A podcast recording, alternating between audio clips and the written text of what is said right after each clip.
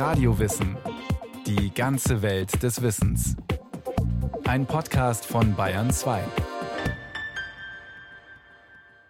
Von wegen Ruhe in den Sitzreihen.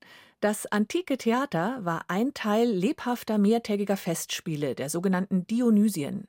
Das Publikum durfte sogar darüber abstimmen, wer der beste Dramatiker des Jahres war. Die griechische Tragödie. Theater als Wettkampf. Eine Sendung von Astrid Meierle.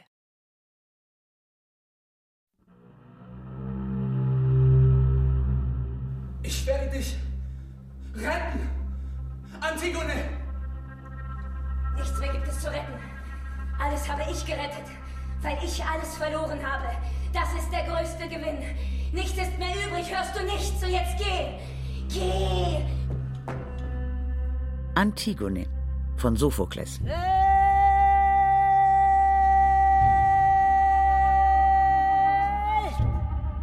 Die Perser von Aeschylus.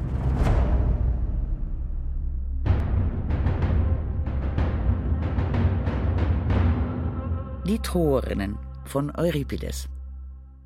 Theaterregisseure bringen heute regelmäßig antike Tragödien auf die Bühne. Stücke, die etwa vor 2500 Jahren entstanden. Allerdings sind viele Elemente heute völlig anders als zu ihrer Entstehungszeit. Der gesamte Rahmen, die Bühne und die Aufführungspraxis selbst. Sebastian Huber, Dramaturg am Residenztheater München. Die Theateraufführungen waren Teil eines großen, sich über vier oder sechs Tage erstreckenden großen Festes. Und drei davon waren dem Theater gewidmet, drei dieser Tage. Das war zwischen Gottesdienst und Kult und Volksfest und hochpolitischer, hochstaatstragender Nationalfeiertagsveranstaltung war das so eine Mischung. Dionysien nannte man diesen Kult zu Ehren des griechischen Gottes Dionysos, der Gott des Weines und der Ekstase. Dann war es ja ein Wettbewerb auch noch. Die sind auch nicht einfach ins Theater gegangen und haben sich sagen lassen, dass Sophokles mal ein wichtiges Stück geschrieben hat, sondern die Zuschauer waren sozusagen selber Teil der Jury, die nach diesen drei Tagen entschieden hat, welcher der drei Dramatiker, die sich da präsentiert hatten, der beste ist. Und das haben die auch lautstark getan. Da ist auch viel geschimpft worden und ähm, das sozusagen als ein sehr teilnehmendes und lautstarkes Publikum vorstellen. Es herrschte ein fröhliches Kommen und Gehen, auch wenn gerade auf der Bühne Intrigen und Rachemorde stattfanden oder ein Krieg wütete und dabei ein ganzes Volk unterging. Es war viel weniger streng auf eine Art als ein Theaterbesuch heutzutage. Es war mit viel mehr Alkohol verbunden, mit viel mehr Feier, mit viel mehr Handel und Wandel. Es war unter freiem Himmel, es waren Tausende von Leuten und, und insofern hat es sozusagen einen sehr, sehr festlichen Charakter auch immer gehabt. Nicht genug. Besucher kamen aus dem gesamten Umland. Denn, so der Altphilologe Martin Hose, die Dionysien fanden zu einem Zeitpunkt statt, wo auch das Meer wieder schiffbar ist, wo man eben auch tatsächlich Fremde in größerer Zahl in der Stadt hatte, sodass auch bei diesen Theateraufführungen eben dann eine gewisse internationale, kann man fast sagen, Öffentlichkeit präsent war. Die Dionysien wurden Ende April gefeiert. Sie begannen mit einer feierlichen Prozession von der heiligen Stätte Eleusis nach Athen. Bei dieser Prozession wurde die Dionysos-Statue in die Stadt gebracht. Gleichzeitig waren die Dionysien auch eine gesellschaftspolitische Veranstaltung. Es wurden auch viele staatliche Zeremonien drumherum gruppiert. Zum Beispiel kamen die Provinzen nach Athen und haben ihre Tribute abgegeben. Also es wurde sozusagen der Länderfinanzausgleich da gleichzeitig gemacht. Und es wurden die gefallenen Soldaten geehrt und ihre Waffen an deren Söhne weitergegeben. Also es war sozusagen auch mit militärischen Zeremonien verbunden. Es war sozusagen insgesamt Teil einer sehr staatstragenden und nationalfeiertäglichen Gesamtzeremonie. Und man versucht nun in diesem Fest möglichst eine große Partizipation der Bürger zu erreichen. Und das erreicht man dadurch, dass man verschiedene Formen von traditionellen oder neu erfundenen Kunstformen nimmt, große Chöre. Da kommen 50 Leute in einem Chor und alle zehn Verwaltungseinheiten, die Fühlen von Athen, stellen einen Chor, sodass also 500 Leute auf diese Weise pro Jahr bei diesem Fest im Wettbewerb stehen. Die Konkurrenz belebte die Kultur. Aus dem Wetteifer der Chöre ergab sich eine äußerst inspirierende Situation zwischen 540 und 530 vor Christus. Dem Chor wurde ein Schauspieler gegenübergestellt, der dem Chor antwortete. Martin Hose bezeichnet diesen Moment als die Geburtsstunde der antiken Tragödie. Die Tragödie ist, wenn man so will, ein kühnes, schöpferisches Experiment, als man traditionelle Chorformen plötzlich durch diese Hinzufügung von dem, was man später Schauspieler nennt, in ein dramatisches Spiel überträgt. Und dieser Chor ist, wenn man so will, die Keimzelle der Tragödie. Je mehr Schauspieler im Lauf der Zeit hinzukamen, umso mehr verlor der Chor seine Bedeutung. In den frühen überlieferten Stücken hatte der Chor noch einen Anteil von etwa 70 Prozent. Zwei Jahrhunderte später waren es nur mehr 15 Prozent. Hinzu kam, dass ein Schauspieler auch mehrere Rollen übernahm. Dadurch, dass auch die Schauspieler Masken tragen, ist es möglich, sie komplett zu verwandeln.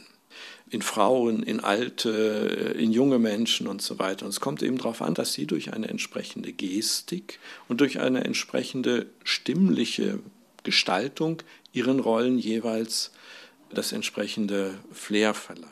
Übrigens, nur Männer konnten in der Antike Schauspieler werden. Daher wurden weibliche Rollen mit Männern besetzt, die entsprechende Masken trugen und der weiblichen Rolle entsprechend agierten. Heute wählen Regisseure selbstverständlich für jede Figur einen eigenen Darsteller. Ganz anders in der Antike. Experten haben rekonstruiert, wie jetzt zum Beispiel in der Antigone, dass es möglich ist, dass der Schauspieler, der zunächst die Antigone gespielt hat, bis hin zum Klagen der Antigone, als sie ins Verlies geführt wird, ja präsent ist, dann praktisch in die Rolle des Kreon schlüpfen kann, wenn er gut singen kann und deswegen den klagenden Kreon am Ende darstellt. Offenbar herrschte auf den antiken Bühnen eine klare Besetzungshierarchie.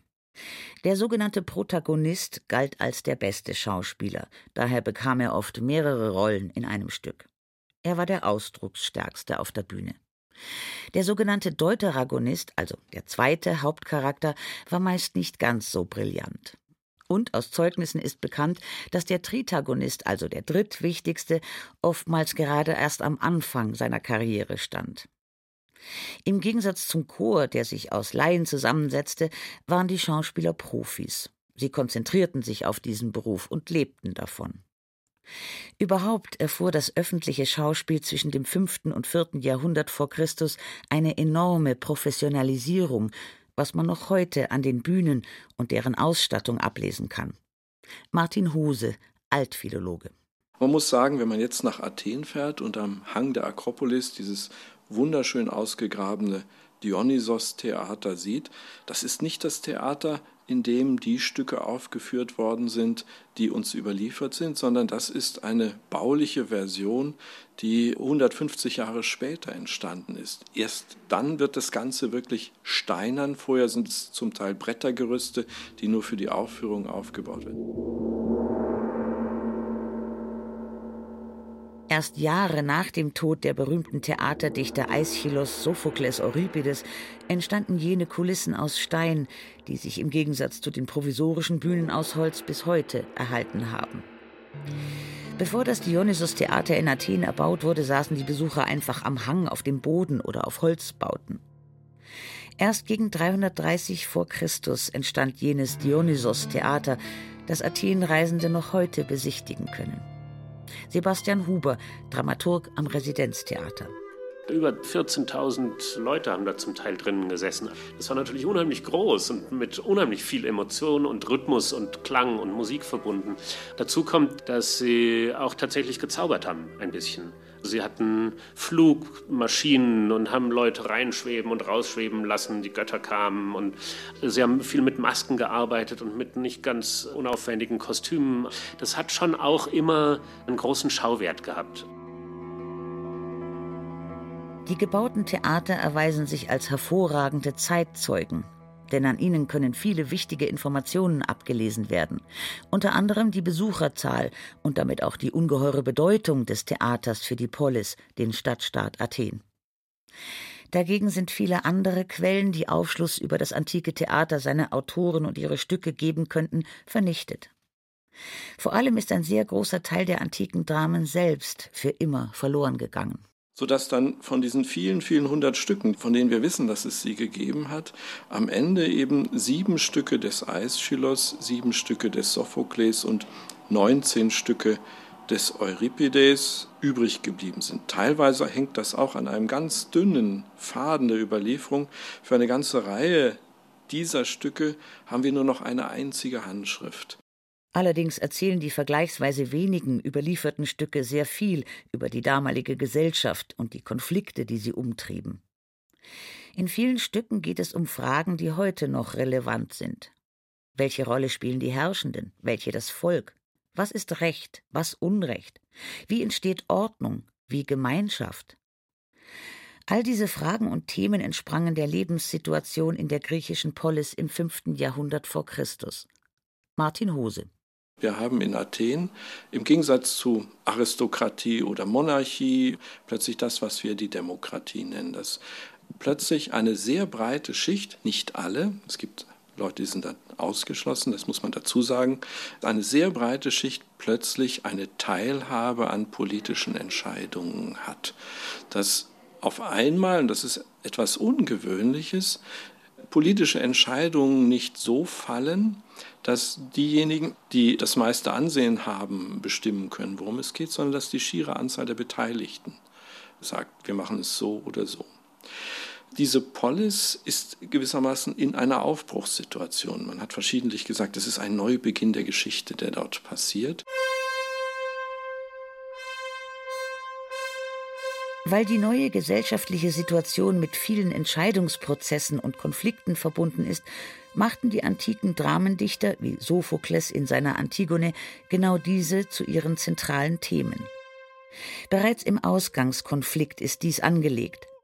Der Herrscher Kreon verbietet, dass Polyneikes bestattet wird. Antigone, die Schwester des Polyneikes, lehnt sich gegen Kreon auf. Sohn des Menoikeus, Du allein wählst aus, wer Feind ist und wer echter Freund der Stadt. Und deutest das Gesetz nach deinem Sinn. Als Herr der Toten und der Lebenden. Es beschreibt Mechanismen von Herrschaft und Opposition. Und es beschreibt, wie man Herrschaft rechtfertigen kann, wie jemand sich im Recht fühlen kann, zu sagen, ich bin derjenige, der hier bestimmt und welche Gegenkräfte das hervorruft und wie stark und unversöhnlich diese Gegensätze sein können. Sophokles Antigone gehört zusammen mit Euripides Medea und Aeschylus Persern zu jenen antiken Dramen, die heute noch regelmäßig auf die Bühne kommen. Gemein ist ihnen, dass sie grundlegende Konstellationen durchspielen und befragen. Das Verhältnis der Menschen zu den Göttern, das Verhältnis des Einzelnen zur Gemeinschaft, das Verhältnis des Volks zu den Herrschenden. Dass explizit politische Stücke und solche mit historischem Inhalt aufgeführt wurden, lag auch am Auswahlkomitee. Die Theaterdichter reichten bei den obersten Beamten Athens ihre Tragödien ein. Diese Beamten, die sogenannten Archonten, entschieden dann, welche Stücke bei den bevorstehenden Dionysien gespielt werden sollten.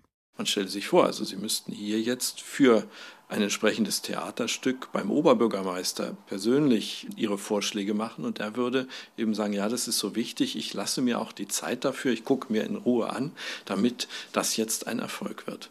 Die Archonten repräsentieren natürlich auch die Polis. Das sind nicht einfach die Oberen, sondern die sind auch nur ein Jahr im Amt und sind dann wieder normale Bürger. Also es gibt in dieser Form nicht das, was man heute eine abgehobene Politikerschicht nennt. Das muss man auf der einen Seite sehen. Auf der anderen Seite kann man schon erkennen, dass die Dramen, die wir haben, in einer sehr komplexen Weise Prozesse in der Polis begleiten. Die Stärke der überlieferten Tragödien bestand gerade darin, dass sie sehr wohl die bestehenden gesellschaftlichen Verhältnisse kritisch betrachteten. Die Autoren schlugen sich nicht einfach auf eine Seite, etwa die der politisch Einflussreichen, sondern sie stellten die unterschiedlichen Interessen und die daraus resultierenden Konflikte in ihrer Komplexität dar. Daher ließen und lassen sich die Stücke sehr unterschiedlich lesen und interpretieren. Genau daraus resultiert die Tatsache, dass die antiken Tragödien für das Theaterpublikum heute noch immer interessant und faszinierend sind etwa die Perser von Aeschylus. Das Stück handelt davon, wie die Griechen die zunächst stark überlegene persische Flotte bei Salamis besiegen. Sobald sich die Sonne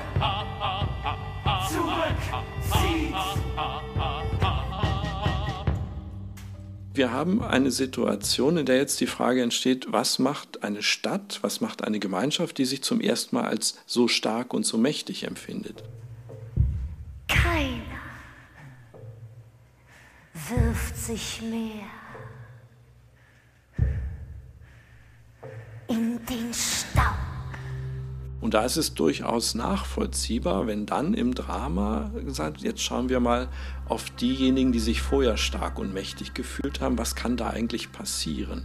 Dass man dadurch den Blick daraufhin eröffnet, bitte passt ein bisschen auf, was ihr jetzt tut, werdet nicht zu übermütig, denn wir können nicht genau prognostizieren, nach welchen Mechanismen man Erfolg oder Misserfolg hat, sondern es gibt immer Möglichkeiten, dass man die einem gezogenen Grenzen überschreitet. Aeschylus, der selbst bei der Schlacht von Marathon mitgefochten hat, gilt als der Zeitzeuge der Perserkriege und der neuen demokratischen Ordnung. Letztere ruft jeden Einzelnen zur Verantwortung. In den antiken Dramen erfährt der Einzelne diese Verantwortung oft als Last oder zumindest als große Herausforderung, die die neue Staatsform Demokratie mit sich bringt. Da stehen jetzt die Leute auch, werden mit sehr komplexen Fragen überladen. Ihr müsst jetzt sagen, wollt ihr das oder wollt ihr das? Und sie können auch nicht genau abschätzen, wie die Konsequenzen sind. Ihnen fehlt natürlich die jahrhundertelange Erfahrung sozusagen der Aristokraten mit ihrem machtpolitischen Know-how, mit ihrem Weltbild und so weiter. Die Tragödie zeigt das, wie schwierig das ist, wie genau man sich da orientieren muss, wie man auch überlegen muss, wer will mich manipulieren und so weiter. Will man die drei großen Tragiker Aeschylus, Sophokles und Euripides voneinander abgrenzen, dann kann man das über ihre Themen, ihre Fragestellungen und über ihr Menschenbild tun. Euripides, der jüngste unter den drei großen Tragikern und bekannt durch Stücke wie die Troerinnen, Medea und Elektra, wurde bereits in der Antike Sophokles gegenübergestellt. Und zwar bei Aristoteles. Der Philosoph beschrieb, wie unterschiedlich die beiden Tragiker in der Zeichnung ihrer Figuren waren. Aristoteles berichtete, Sophokles habe gesagt, er, Sophokles, habe die Menschen so dargestellt, wie sie sein sollten, also in einer gewissen Idealisierung, Euripides aber, wie sie sind.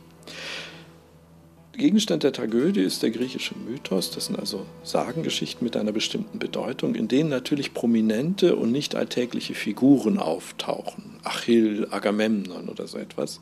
Und die große Entdeckung des Euripides ist, man kann aus diesen Stoffen sehr, sehr interessante neue Geschichten machen, wenn man die Leute plötzlich nicht idealisiert darstellt, sondern man kann fast sagen in einem gewissen Realismus. Und was wissen wir aus dem Leben der drei großen Tragiker selbst? Aeschylus war besonders erfolgreich bei den Dionysien und konnte mindestens ein Dutzend Mal den Wettbewerb gewinnen.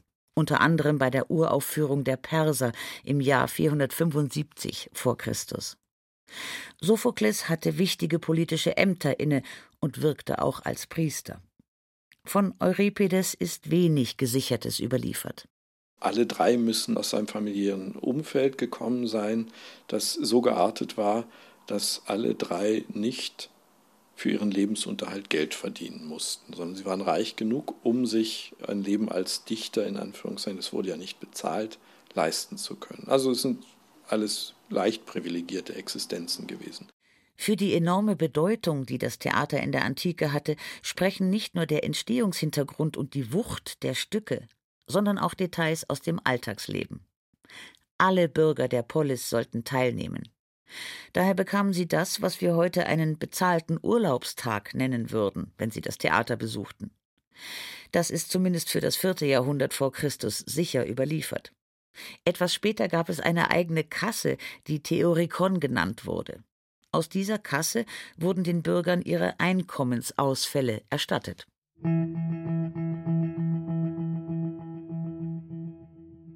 Auch wenn wir heute weder Dionysien feiern noch einen bezahlten Urlaubstag bekommen, so hat die griechische Antike unser Theaterverständnis maßgeblich geprägt. Sebastian Huber, Dramaturg. Die Vorstellung davon, was ein Konflikt ist, die Vorstellung davon, wie Entscheidungen getroffen werden und dass Theater letztlich immer eine extrem politische Veranstaltung ist und ein politischer Vorgang ist als Theater. Das sind alles Vorstellungen, die haben wir aus dem klassischen griechischen Theater bis heute. Die großen Menschheitsfragen, die heute noch genauso relevant sind wie damals, stellten sich die Griechen in ihren Tragödien bereits vor zweieinhalbtausend Jahren. Wer sind wir?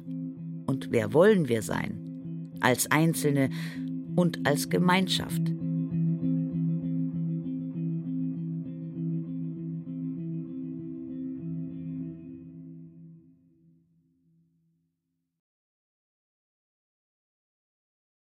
Die griechische Tragödie Theater als Wettkampf, eine Sendung von Astrid Meierle.